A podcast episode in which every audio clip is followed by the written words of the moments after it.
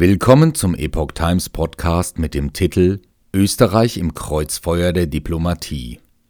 Ein Artikel von Maria S. Szentmaghiari vom 28. Februar 2023. Zum einjährigen Jahrestag des Ukraine-Krieges wollte Österreich in einem OSZE-Treffen Vertreter der Kriegsparteien an einen Tisch holen. Russland kam, andere Teilnehmer gingen. Ende Februar trafen sich Vertreter der Organisation für Sicherheit und Zusammenarbeit in Europa OSZE in Wien. Zur zweitägigen Veranstaltung im Hauptsitz der Organisation waren auch alle 18 Mitglieder der russischen Delegation eingeladen. Die österreichischen Veranstalter waren der Meinung, dass es ein Verstoß gegen das Völkerrecht wäre, sie auszuschließen zumal es auch eine gute Gelegenheit sein könnte, zusammen an einer Lösung des Konflikts zu arbeiten. Während der Vorbereitungen führte die Nachricht von der Ankunft der russischen Delegation zu Kontroversen. Mehr als 80 Parlamentarier aus 20 Ländern unterzeichneten einen Brief, in dem sie die österreichische Regierung aufforderten, ihre Entscheidung zu überdenken und den russischen Teilnehmern des OSZE-Treffens keine Visa zu erteilen. Außenminister Alexander Schallenberg verteidigte die Einreiseerlaubnis für russische OSZE-Delegierte: Zitat Das Völkerrecht ist einzuhalten, auch wenn das nicht populär ist. Gerade als Mitglieder der OSZE sind wir angehalten, vielmehr ist es unsere Pflicht, die Tür der Diplomatie nicht zuzuschlagen. Zitat Ende. Es folgten starke diplomatische Reaktionen. Die Mitglieder aus Russland waren zwar anwesend, doch die ukrainische als auch die litauische Delegation sagten daraufhin ihre Teilnahme ab. Viele andere Teilnehmer des OSZE-Treffens standen einfach auf und verließen den Raum, als den russischen Mitgliedern das Wort erteilt wurde. Pro-Ukraine-Demonstranten reihten sich gleichzeitig auf der Straße vor der Wiener Hofburg auf. Eine brisante Sitzung. Die österreichischen Organisatoren meinten, dass die Aufgabe der OSZE genau darin bestehe, die Kommunikation zwischen den Mitgliedstaaten aufrechtzuerhalten und Lösungen für dringende Probleme zu finden. Gabriele Yuen, Sprecherin des österreichischen Außenministeriums, erklärte, Zitat, Russland und die Ukraine sind Mitglieder der Organisation. Das Wichtigste ist, Raum für den Dialog zwischen den beiden zu schaffen. Zitat Ende. Die Meinung der österreichischen Sprecherin, die im Gespräch mit Euronews zu Wort kam, wurde teilweise vom Vorsitzenden des Treffens unterstützt.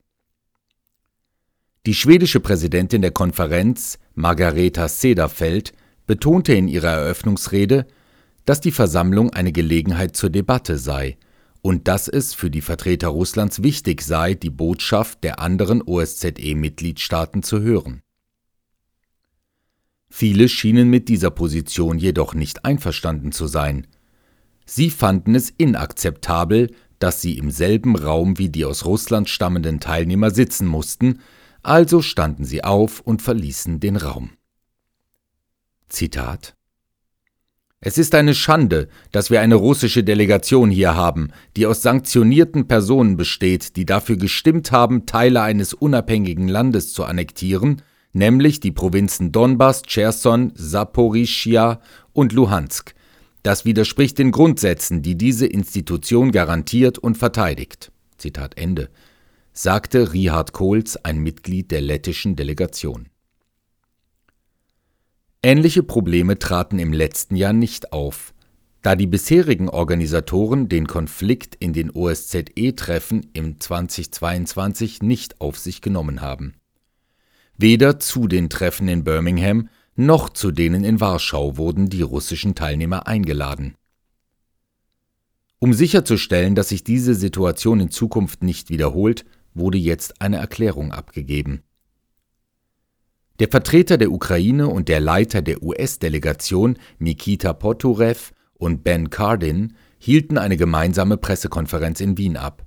Poturev sagte dort, dass die Ukraine einen Vorschlag ausgearbeitet hat. Zitat Er sieht vor, dass, wenn in Zukunft ein OSZE-Mitgliedstaat einen Krieg gegen einen anderen Mitgliedstaat beginnt, der beleidigende Staat aus der Organisation ausgeschlossen werden sollte. Österreich wünscht sich eine Lösung des Konflikts. Wolfgang Sobotka, Präsident des österreichischen Parlaments, sagte anlässlich des Treffens in Wien, dass, Zitat, die Rolle der OSZE nicht darin besteht, die Tür zur Diplomatie zu schließen, sondern im Gegenteil.